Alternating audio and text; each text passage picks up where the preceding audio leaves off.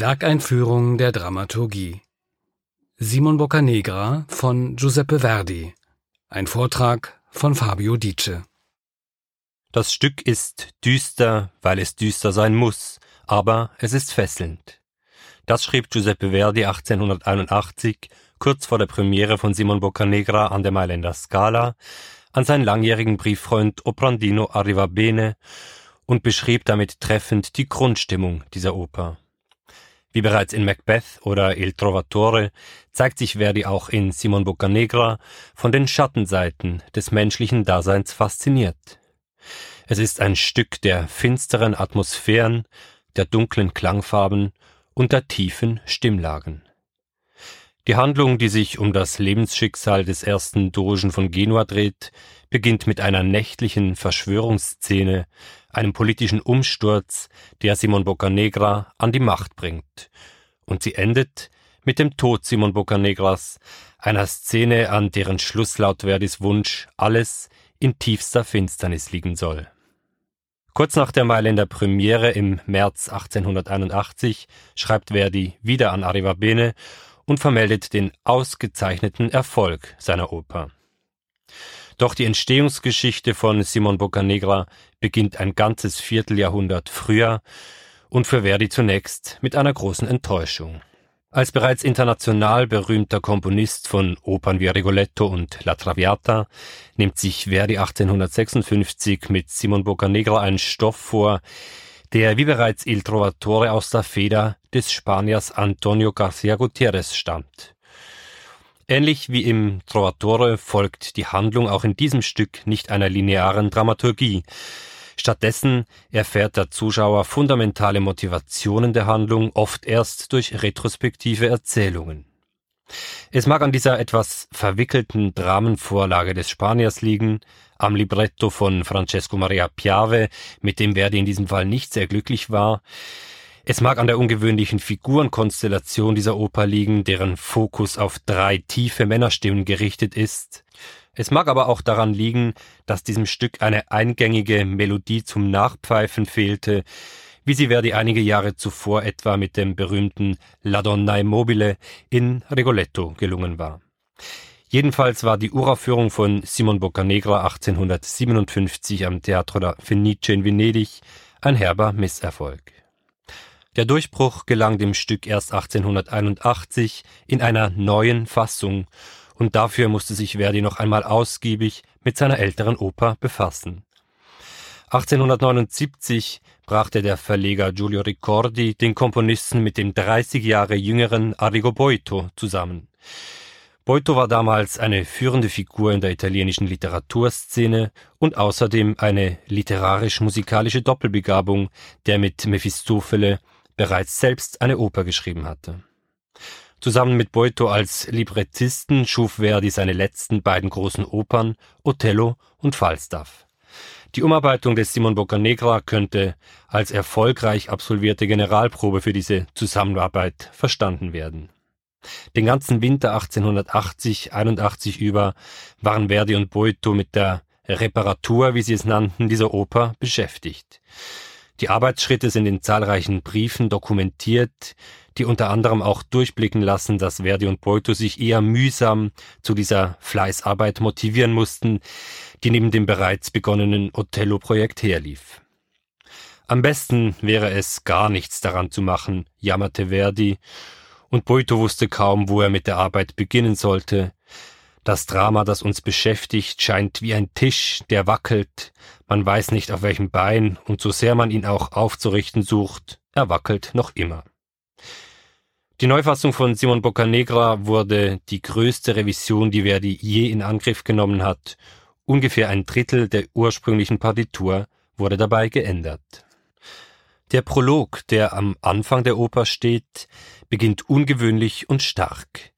Nach einer kurzen atmosphärischen Einleitung des Orchesters überrascht man zwei Männer mitten in einer Konversation. Was hast du gesagt? ist der profane erste Satz dieser Oper. In Nuce nimmt dieser Prolog, der 25 Jahre vor den anderen drei Akten der Oper spielt, den Konflikt der ganzen Oper voraus.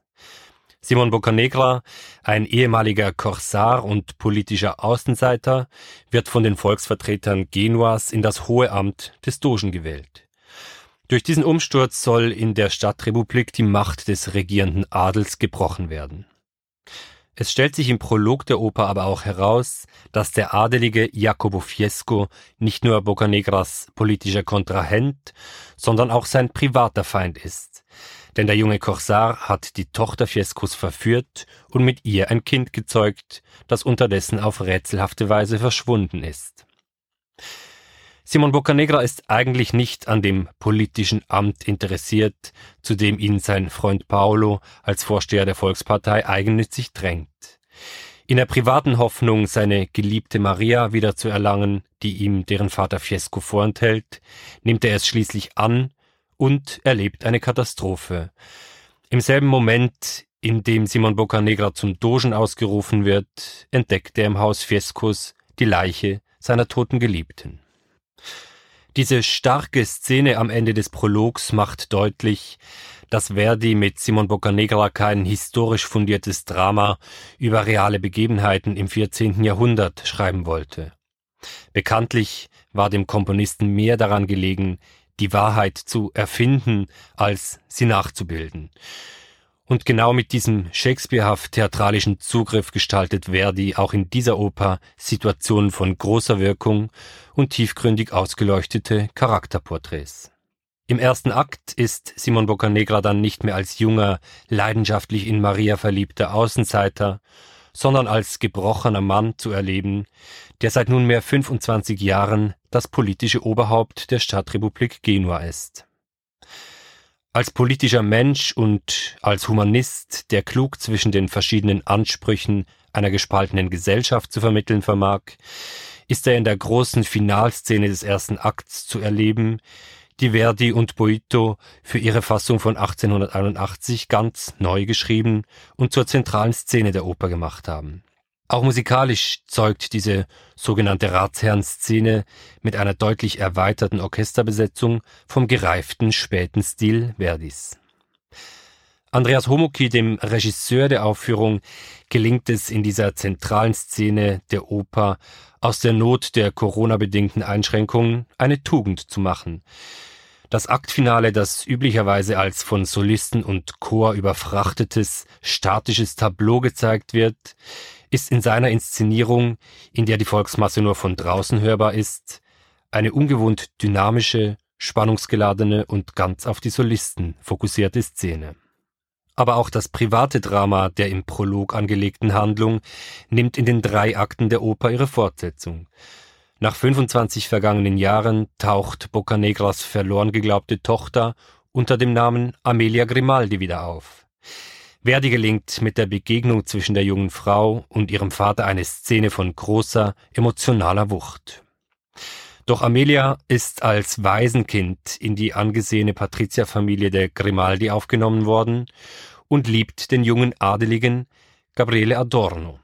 Und das wiederum trägt den politischen Grundkonflikt dieser Oper mitten in die privaten Familienangelegenheiten hinein. Boccanegras Feind Jacopo Fiesco ist untergetaucht und bereitet eine Verschwörung gegen den Dogen vor. Boccanegras einziger Freund Paolo wiederum, der sich in der Fassung von Arrigo vom gewöhnlichen Schurken zum böswilligen Intriganten gewandelt hat, versucht Amelia, die er begehrt, zu verführen, wird aber entlarvt und muss sich in einer spektakulären Szene vor dem Dogen selbst verfluchen. Der Regisseur Andreas Homoki sieht die sprunghafte Dramaturgie dieser Oper nicht als Problem, sondern als Bereicherung. Die zahlreichen Erzählungen über Ereignisse in der Vergangenheit erlauben ihm neben der fortlaufenden Haupthandlung auch imaginäre Räume der Sehnsucht und der Erinnerung aufzumachen. Der Bühnenbildner Christian Schmidt hat ihm dafür eine Bühne gestaltet, die nicht nur fließend zwischen Innen- und Außenräumen der genuesischen Schauplätze wechseln, sondern auch zwischen verschiedenen Zeitebenen changieren kann. Den politischen Konflikt zwischen einer elitären Minderheit, die sich an der Macht befindet, und dem Bürgertum, das dagegen aufbegehrt, wird in diesem Rahmen nicht als Historiendrama des späten Mittelalters, sondern als zeitloser sozialer Konflikt gezeigt. Die Figur des Simon Boccanegra, der am Ende der Oper einem Giftanschlag durch Paolo zum Opfer fällt, versteht Andreas Homuki als einen humanistischen Herrscher, der die Spannungen in der Gesellschaft erkennt und stets auf Ausgleich bedacht ist. In der Oper zeigt sich das, wenn Boccanegra seinem ehemaligen Feind Gabriele Adorno verzeiht und ihn zum Mann Amelias und zu seinem Nachfolger macht. Aber auch in der Versöhnungsszene mit Jacopo Fiesco, dem er in Amelia schließlich sein Enkelkind wiedergeben kann.